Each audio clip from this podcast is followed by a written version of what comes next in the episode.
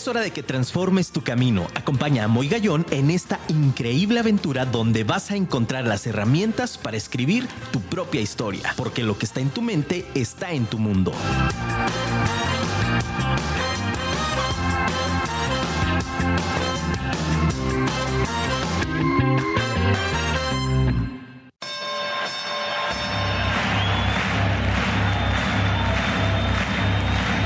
Ladies and gentlemen, welcome to the main.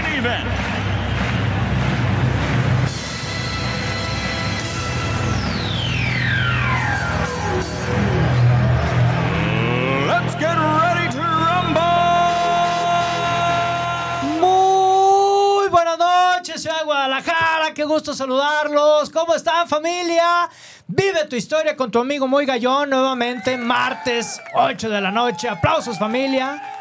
Como siempre, un gusto enorme el que nos estén sintonizando. Familia, hoy estamos de manteles largos porque tenemos una invitada increíble. Tenemos invitados de lujo, no porque en los segmentos anteriores o en nuestros episodios anteriores no. Sin embargo, nos gusta vivir el hoy y el ahora. Y el hoy y el ahora es con una personalidad increíble, familia. Quienes nos están viendo a través de nuestras redes sociales, en Twitch, posteriormente en YouTube, quien nos va a escuchar en Spotify y quien nos está escuchando también en vivo en www.afirmaradio.com, ya lo estarán viendo. Tenemos de verdad manteles largos porque esta noche, familia, agradezco muchísimo a la producción a través de Carla Sánchez, nuestra manager, que pudo lograr esta entrevista. Que tenemos muchísimo trabajo, sé que vienen de la FIL, sé que vienen firmando libros, traemos mil agenda llena, pero agradezco infinitamente el que nos hayan regalado estos minutos para Vive tu Historia. Con ustedes, familia, la doctora Nilda. Hola. Gaviglio, familia. Ahí están los aplausos. Qué padre. Doctora Nilda. Hola, muy Qué- gusto conocerte. Qué honor el tenerla en cabina. De verdad, para nosotros es un placer, es un deleite. Muchas gracias. El tener una personalidad, sobre todo que comulga con nuestras ideas, que nosotros la aprendemos de usted, que eh, ha trascendido no solamente fronteras, sino corazones, pero sobre todo espíritus. Gracias. Muchas gracias. Impresionante, doctora Nilda. Platíquenos un poquito.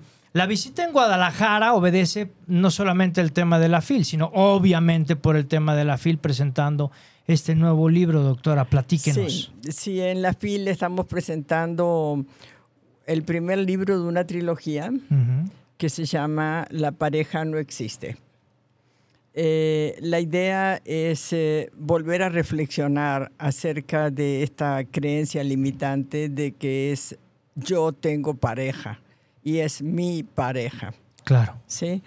Cuando yo digo es mi pareja, parece que a ti te toca hacer lo que yo decido, Claro. ¿sí? Porque lo que es mío, ¿sí? Mi mascota, yo la entreno para que me haga feliz, ¿verdad? Totalmente. Entonces, eh, cuando digo la pareja no existe, estoy poniendo el acento en que lo que existe es una relación entre dos personas adultas que deciden construir una pareja en el tiempo y con el tiempo.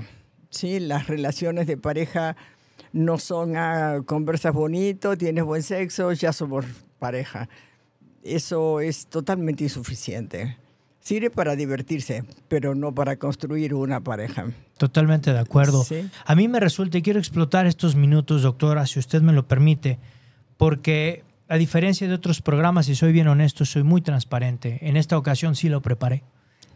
¿no? Siempre he dicho que en Vive tu Historia el guion y aparece eh, de una manera eh, espontánea. En esta ocasión no. Y lo digo familia con todo respeto para todos los, los invitados, porque hoy, eh, teniéndola usted presente, quisiera ayudarle con el corazón a cientos de personas, a miles de personas que nos van a estar escuchando, que nos van a estar viendo, cómo yo, el día de hoy, tengo una situación de pareja tan compleja que no me permite deshacerme de esta situación que me está abrumando y decido seguir permaneciendo.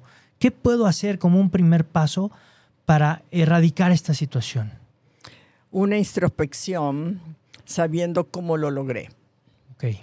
Cuando estamos hablando de una relación de pareja entre dos adultos, estamos hablando, adulto quiere decir que dejaste de ser hijo. Ok. ¿sí? Y para construir una relación de pareja hay que dejar de ser hijo. ¿Cómo te das cuenta si eres o no hijo?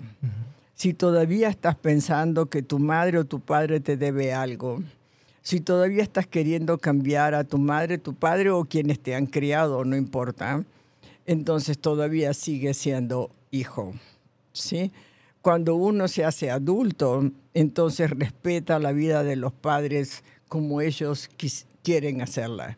Y podemos hablar de mujer a mujer, de mujer a hombre, de hombre a hombre, ¿sí? con nuestros padres como seres humanos. ¿sí? Y no ni demandándole nada, ni pretender que cambien nada, porque ellos tienen derecho a vivir su vida como ellos quieren. De acuerdo. ¿Mm? Así como yo tengo derecho a vivir mi vida como yo quiero, ellos también la tienen. Ok. ¿sí? Cuando dejamos de ser hijos y podemos tener una relación entre adultos con nuestros progenitores o quienes nos cuiden, nos hayan cuidado, entonces es una precondición para eh, plantearnos la idea de ver si puedo construir una relación de pareja. Pero para eso hay que elegirla.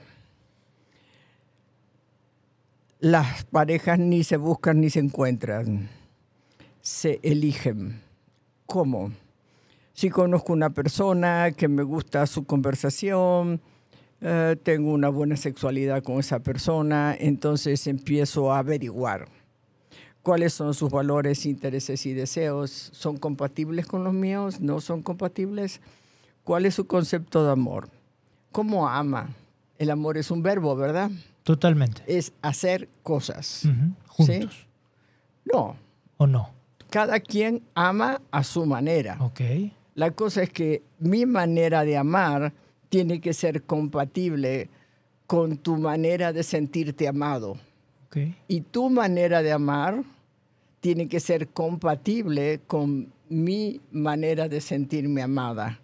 Tenemos que medir compatibilidades, ¿sí? Porque el, el que nos llevemos bien y que nos querramos mucho no es suficiente. Además tenemos que ser compatibles, ¿sí? Y, y, eh, si, por ejemplo, si tu manera de amar involucra ciertas conductas, ¿sí? Que no, no son compatibles con mi manera de sentirme amada, entonces pues no va a funcionar. ¿sí? Que hoy en día las parejas, y este creo que es un mensaje muy claro a los jóvenes, que de pronto parecieran esta eh, eh, relación fugaz, Sí. ¿no? Donde hay poco conocimiento, que eso es a lo que me refiero en la parte de hacer cosas juntos, porque es la manera en que puedo conocerte y conocerme, ¿no? Sí. Eh, y preguntar con curiosidad, Bien. sin juicio, sin interpretación, eh, Hijo, qué complejo. eh, sin... No es complejo. Mira, cualquier niño de cuatro años te lo puede enseñar. Claro. Cuando tú le cuentas un cuento a un niño de cuatro años, ¿qué hace el niño? Ay, sí, ¿y qué más? Cuéntame, cuéntame, ¿cómo sigue? ¿Cómo sigue? Quiero saber más. Y Sin no filtros. juzga el, el cuento. ¿Sí? Así hay que aprender a escuchar. ¿sí? Sin interpretaciones, sin juicios. Cuando uno le baja al juicio, la vida cambia, porque no solamente juzgamos a los demás, también nos juzgamos a nosotros mismos. Y el juicio tiene un, el juicio moral tiene un, un- un- arista muy difícil que es que está involucrando un, un dictamen, ¿sí? Estás mal o bien. Y cuando tú estás mal, yo te puedo castigar. Y resulta que el castigo, y tú eres experto en eso, lo único que hace es patologizar la conducta. Cuanto más castigo, una conducta más se repite. De ¿Sí? ¿Ok? Entonces, La alimento esa conducta. alimentas esa conducta, ¿verdad? Entonces, eh, el, el juicio es la antesala del dictamen, la acti- el, el dictamen es la antesala del castigo. ¿ok? Y esto viene desde el siglo V, o sea, este, en realidad cuando la iglesia se junta con el poder civil, deja de ser un pecado para ser un delito. Y los delitos entonces se juzgan y se castigan Y se encuentran culpables. y se encuentran culpables. ¿sí? Eh, desde una de las terapias, la gestal, por ejemplo, eh, la culpa, el, el sentirse inadecuado que generalmente se vive como miedos y la vergüenza son los tres, las tres emociones o sentimientos eh, fundamentales que entorpecen cualquier camino de evolución del ser humano. ¿Por qué? Porque si te culpas o culpas a otro, entonces no te mueves. ¿sí? Porque te van a castigar, ¿sí? Te paraliza, ¿ok? Si sientes miedo, no lo hago porque tengo miedo. No voy porque tengo miedo, no hablo porque tengo miedo, ¿sí? Y si te avergüenzas, es lo mismo, ¿sí? No, ¿cómo voy a hacer eso? No se puede, eh, tengo miedo. ¿Qué tengo- dirán? ¿Qué dirán? Este, sí, entonces, estas tres emociones estructuran el hacernos irresponsables de nuestro bienestar. ¿Sí? Otros ya sabrán este, qué van a hacer con mi vida. Yo no soy responsable de mi vida. ¿Sí? Y cuando nos culpamos a nosotros, cada vez que agarramos el látigo y yo soy tonta y yo me equivoqué y yo soy una porquería y yo soy y yo soy el yo soy, cuando hablamos de soy, estamos hablando de nivel de identidad. ¿Ok? Y, y cuando tenemos una narrativa a nivel de identidad, entonces estamos como en una jaula. ¿Sí? En una jaula fabricada por nuestra cultura. Porque en realidad nadie es. Porque el ser humano, desde que nace hasta que se muere, es proceso es transformación, es evolución. ¿sí? Entonces, no hay posibilidades de que eh, yo pueda decir soy y eso dure más que el minuto que lo estoy diciendo. ¿sí? Te voy a poner un ejemplo que viene de la programación neurolingüística. Cuando llega al consultorio una persona que dice, ay, Nilda, no puedo dejar de fumar, por ejemplo, este, ah, no puedes, ok. Mira, tienes un problema gramatical. ¿Sí? El no Claro. tienes que ponerlo detrás del puedo. ¿Sí? Tú tienes que decir, puedo no dejar de fumar. ¿Ok? Entonces ya la decisión de fumar o no fumar ya está en manos de la persona. Puede decidir seguir fumando o puede decidir dejar de fumar. ¿Ok? Entonces, acuerdo. Bajamos de no puedo, o sea, un problema de capacidades, ¿sí? A un problema de decisiones, ¿sí? Y que ahí ocurre justamente un despertar de conciencia. Exacto.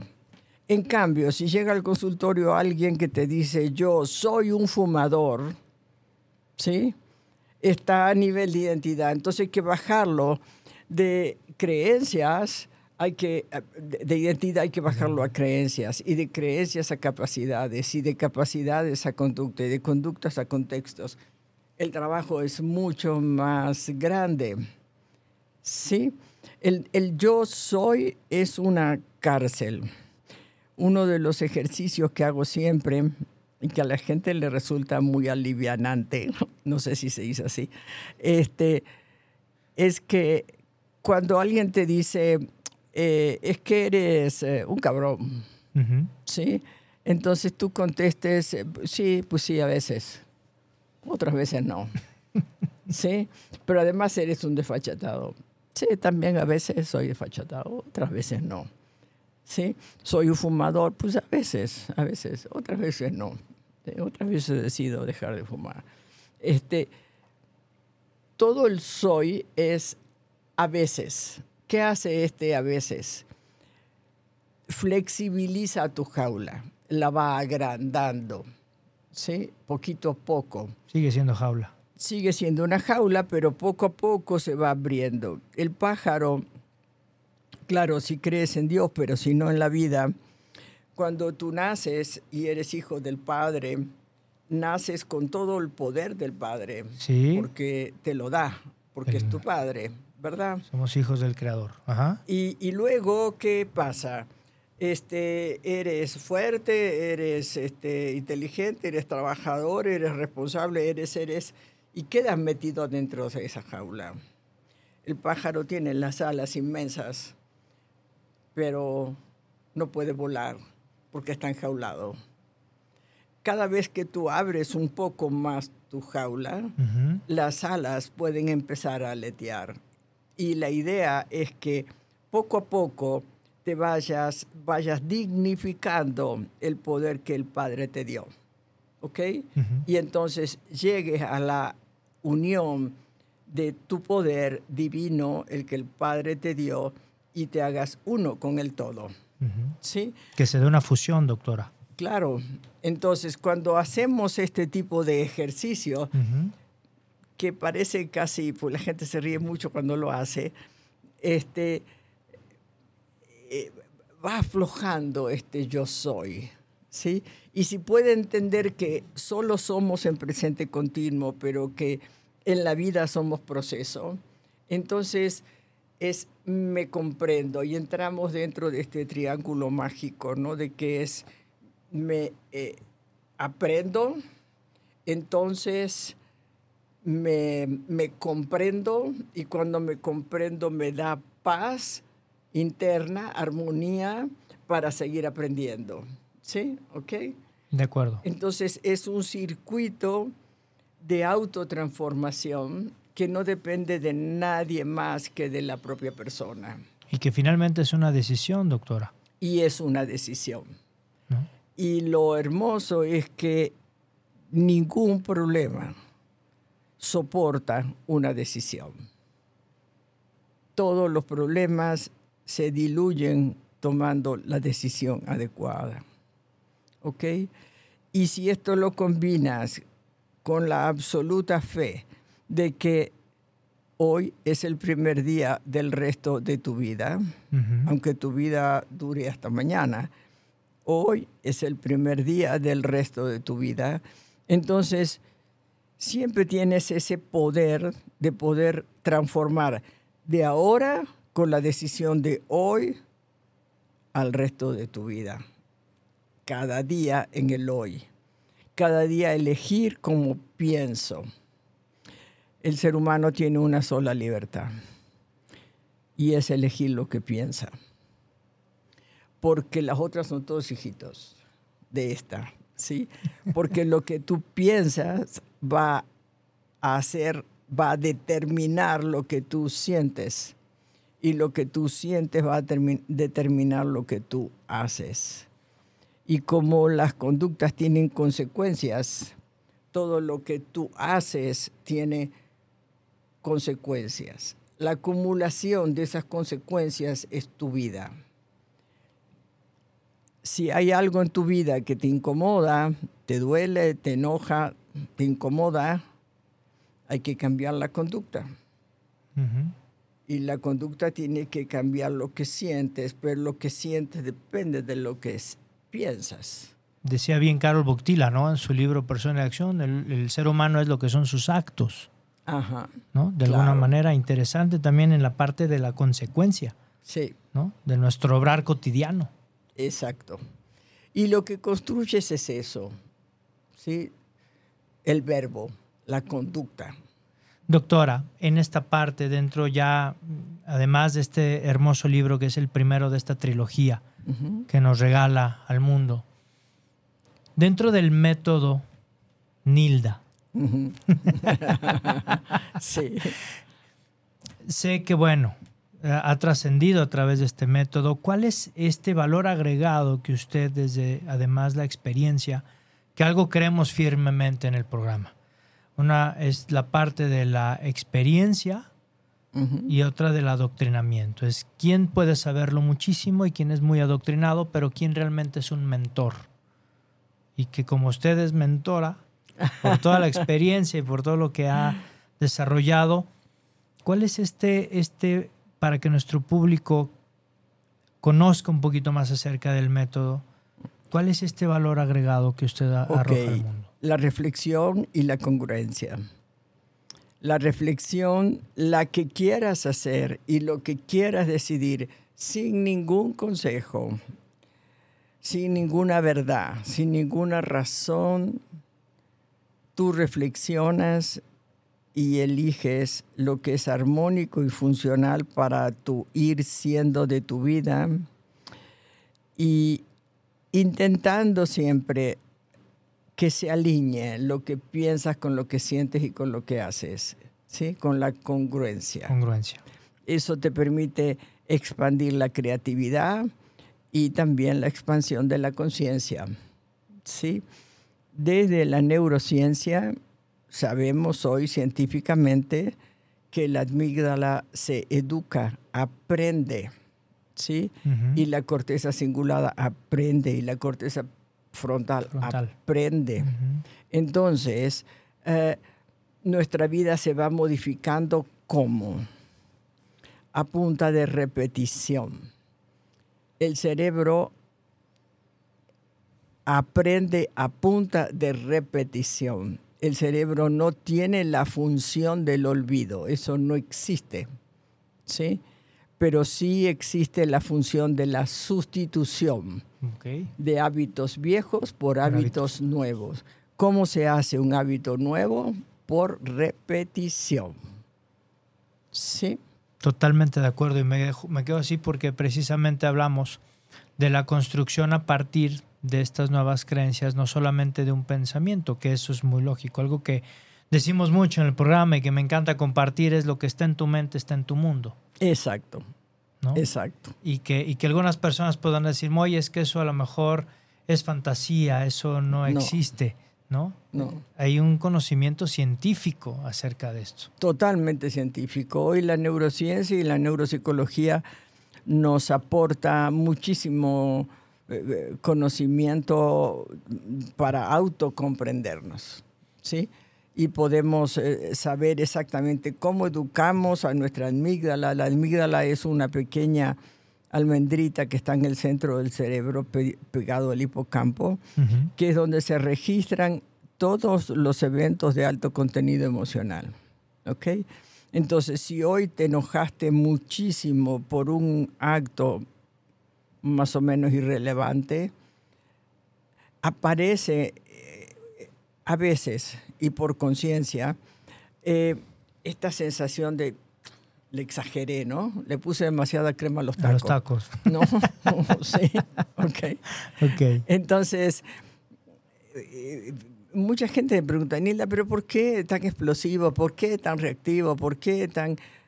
Ok, la función de la amígdala es que esta mosca que pasó, que te puso furioso, lo que hizo la amígdala es asociar todas las veces equivalentes a las moscas que se asentaron en tu plato desde que naciste hasta ahora. Entonces, lo que te molestó no es solo lo que pasó hoy. Lo que te molestó es todas las veces que se repitió esa, esa emoción y que no hiciste nada con ella. ¿Sí? No tomaste conciencia de que hay un problemita o trauma o herida o llaga o como le quieras llamar Ujú. este, en la infancia que no te ocupaste. ¿Sí? Entonces cada vez que se repite duele un poco más. ¿Sí? ¿Para qué? Para que te ocupes de ella y conviertas ese dolor en sabiduría. ¿Sí? Totalmente de acuerdo. También es cierto de- esa frase, ¿no? De pronto es cómo me doy cuenta que voy siendo resiliente cuando recibo la misma situación, pero mi reacción es distinta. Exacto, sí. Y las emociones se regulan y hay métodos totalmente comprobados de cómo se regulan las emociones. Eh, no porque haya que matarlas ni porque haya que eliminarlas. Ni reprimirlas. No hay emociones buenas ni malas. Bien. ¿Mm? No hay emociones este, negativas y positivas. Todo eso son tonterías. ¿sí? Convencido. La, emoción es un correo electrónico entre el inconsciente y el consciente. Te informa de lo que tienes en la amígdala, en el inconsciente. ¿Sí? Eh, si recibes la información y te das cuenta que es tuya, que no viene de ningún otro lado externo, sino que viene de acá adentro, entonces es mucho más fácil. Ah, me voy a ocupar de esto. ¿Sí? Voy a buscar de qué otras formas se puede eh, pensar esto que estoy pensando. Ejemplo, voy caminando y eh, voy con, mirando el celular y entonces un señor me choca y entonces me insulta y me dice, vieja, tonta, este, te, vas a matar. Este. Y mi cerebro dice, vieja, tonta, me están agrediendo. Entonces me doy vuelta furiosa porque la amígdala va a hacer que mandemos eh, adrenalina y noradrenalina y cortisol por el torrente sanguíneo, ¿verdad? Entonces todo mi cuerpo se va a contraer y me voy a poner a la defensiva. Y tú, viejo idiota, ¿por qué también? ¿Por qué no miras? Y bueno, y ahí se armó. ¿Ok? Ok. Misma anécdota. Voy con el celular caminando y me chocan y vieja tonta. Eh, y yo me vuelto y digo, ay, pobrecito el Señor, se levantó hoy con el pie izquierdo. Disculpe, Señor, vaya con Dios. Lo que sucedió es lo mismo. La manera de actuar frente a lo que sucede, lo elijo. ¿Ok? Y depende de si he sanado mis heridas o si no las he sanado. Y no quiero que se escuche que hay que sanar todas las heridas. Hay dolores que es mejor no sanarlos y uno los elige. Ok. ¿Sí? ¿Qué es cuando decimos elegimos nuestras batallas, doctora? Ajá. Pero hay batallas que preferimos tenerlas siempre.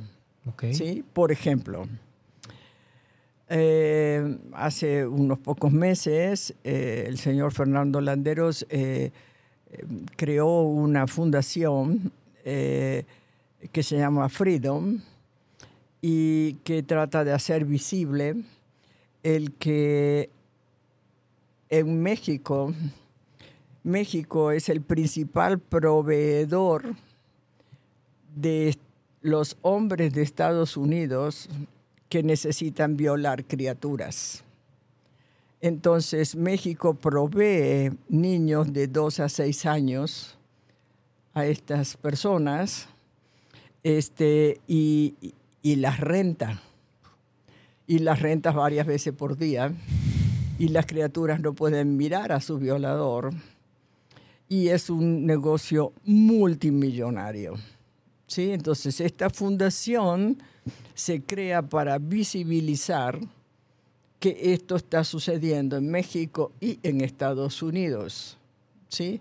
Y esto yo quiero que me duela toda mi vida, porque entonces tomo la decisión de donar dinero a esa fundación para que crezca y se fortalezca. Hay dolores que elegimos porque tiene que ver con nuestro sistema de valores. ¿Sí? Que no se normalice. Que no se normalice, ¿no? Eh, para mí es fundamental desnaturalizar la violencia. ¿sí? Y, parto de, de esto, de cómo tú, yo y cada uno de nosotros construimos violencia. ¿sí? A través de los paradigmas de la cultura. ¿sí? Cada vez que dominamos o que discutimos por tener la razón o que competimos o que excluimos a otros que piensan distintos que nosotros, este, estamos usando los paradigmas de la cultura que nos hacen violentos a nosotros y que esparcimos violencia hacia afuera. ¿Sí? Si tú piensas en la destrucción del planeta, eh, vas a ver que se estructura alrededor otros, pero es fundamentalmente estos cuatro paradigmas. ¿sí? Como yo domino el planeta y además como tengo la razón y además como puedo más que tú, entonces, ¿tú no piensas como yo? Pues te mato, se acabó el problema. ¿Sí? Y ahí vas a ver las guerras internacionales, interraciales, interreligiosas, intergénero, inter lo que quieras. ¿Sí? Entonces es importante comprendernos cómo somos violentos, construimos violencia, desde la parte inconsciente, o sea, desde, desde esta interpretación de la realidad. Si el Señor me dice vieja tonta, ah, me insultó. Tengo el derecho a. Tengo el derecho a volver a insultar. ¿No? Y esto es cultura. De acuerdo. Defiéndete, defiéndete. defiéndete. ¿No? ¿Pero de qué? Claro que nos tenemos que proteger, ¿sí? Y tenemos que nunca permitir que ejerzan atropellos o abusos en contra nuestro. Pero otra cosa distinta es hacerlo con violencia. ¿Sí? Son cosas distintas. Y aparte de premisas muy claras, ¿no? Violencia genera más violencia. Exacto. Y la violencia destruye. Y esto en el amor convencional, en el amor romántico, es lo que se da. ¿sí? Ese modelo de amor es un modelo profundamente violento. Y que desgraciadamente, hablo por nuestro país, eh, decidiendo tener ese dolor que sucede, ¿no? En donde muchísimas personas, y no me refiero solo a un género, son violentadas dentro de la familia, de la pareja. Sí. Y, y sobre todo ahí sí en la parte del varón que pues la cultura machista nos dice no digas que, eres golpeado porque pues tú no puedes ser golpeado por una mujer, eres varón. Esas ideas preconcebidas que nos limitan bastante. Tal cual. ¿No? Tal cual. El, amor romántico se basa en, la expectativa. en, en, el mañana vamos a ser felices en el tú me tienes que hacer feliz a mí y yo a ti. En el todo lo que es pensamiento mágico, ¿sí? lo voy a cambiar, sé que va a cambiar rezando todos los días, ¿no? que no es malo rezar, obvio, familia, ¿no? Sin embargo, ah. Ayer, ayer en la conferencia que, tuvimos, este, una señora eh, se acercó al final y me dijo, Nila, quiero preguntarte, me separé de un esposo alcohólico, este, con todo lo que los alcohólicos hacen. Y le digo, sí, sí, sé lo que los alcohólicos hacen.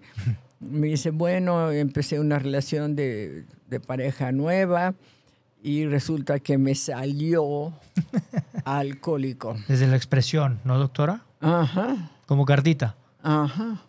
¿No? Me salió. Y, y, le y me dice, ¿cómo lo puedo ayudar? Le digo, no lo ayudes hazte un favor, no lo ayudes. Él tiene derecho a ser tan borracho como se le da su regalada gana. Claro. Tú te tienes que encargar de ti, no de él. No eres su mamá. Sí, ok, sí.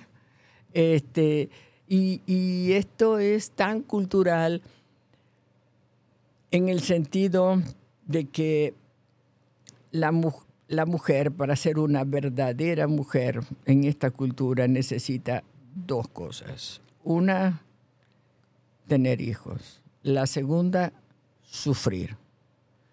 Si una mujer no tiene hijos y no sufre, todo el mundo la mira con desconfianza. No tiene hijos porque es egoísta, porque está enferma, porque nadie la quiere, etcétera, etcétera. Algo malo debe de tener. Algo malo debe de tener. Y además, si no sufre, Entonces todo el mundo empieza a mirarla así como el rabito del ojo. Este, y, y- y- y en qué andará esa que está tan contentilla? ¿Sí? Paradigmas. O- ok. Entonces, esta señora, la de anoche, probablemente esté dentro de este sistema de creencias, de acuerdo. porque vivir con una persona alcohólica es sufrir. Pero si tú te sientes que eres una verdadera mujer, si sufres, entonces vas a buscar ese tipo de compañía, de todo tipo de adicciones y maltratos, porque te valorizas en el sufrimiento. Eres una gran y buena mujer si aguantas lo inaguantable, toleras lo intolerable, este, sufres lo insufrible y así seguimos, ¿sí? Entonces, por eso la pareja no existe, existe la relación de pareja. De Y acuerdo. cada quien es responsable de su 50%. Nadie puede ejercer violencia contra ti si tú no estás. Mi madre decía, para que haya pleitos se necesitan dos. Exacto, exacto. Mi abuelita me dijo cuando yo era muy chiquita, mira nena, la primera vez que un hombre te pega es culpa del hombre, la segunda es culpa tuya. Wow. Grandes lecciones. Eh, Doctora Nilda, ¿dónde pueden encontrarla? El tiempo se nos va volando. Sabemos que tiene ya salida. El tiempo se nos fue como agua, familia. Es un deleite platicar con usted. Gracias, qué amable. Es una eminencia. Le aprendemos muchísimo en estos pocos minutos, que para mí son muchísimos, Gracias. en esa representación. Doctora, ¿dónde la pueden encontrar?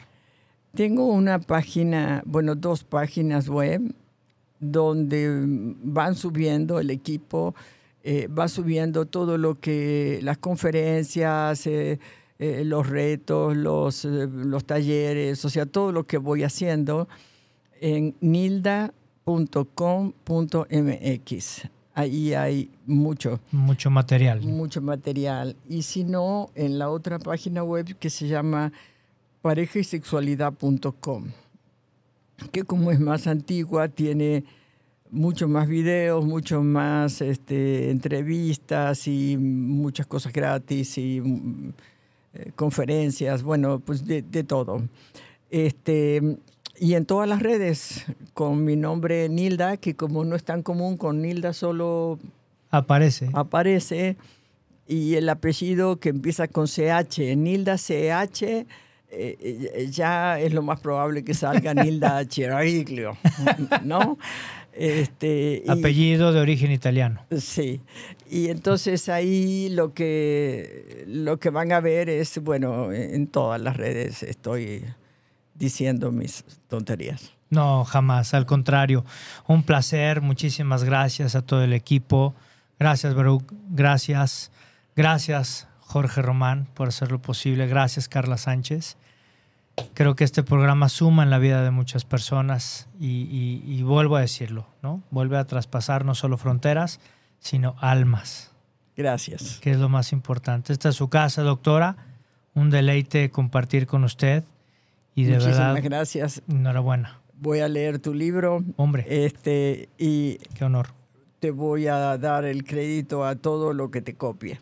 Por favor. ¿eh? No, para mí, ¿qué le puedo decir? Eso es un honor, es, es de usted y, y- y muy contento y muy honrado de tenerla aquí en el programa. Igualmente, Moy. Muchísimas gracias por la invitación. Al contrario, familia, pues despedimos el programa como siempre, sabes cómo lo hacemos, sabes perfectamente cómo tienes que gritarlo al mundo. Dios y la Virgen por delante en todos tus proyectos y acuérdate siempre, ponle hashtag, lo cerramos como cada noche. Recuerda, busca, busca por favor toda la información que hoy la doctora Nilda nos compartió, vea sus redes sociales, vea sus páginas web porque hay muchísimo que aprender. No para ayer, porque eso es una, eso ya, eso ya existió, eso ya pasó, se lo aprendimos a Jorge Román a través de Nilda. Todo lo que viene no lo tenemos seguro, disfrutemos a la hora. Familia, lo que está en tu mente, claro, lo que está en tu mente está en tu mundo. Nos vemos el siguiente martes aquí a las 8 de la noche en Vive tu historia con tu amigo Muy Gallón. ¡Chao!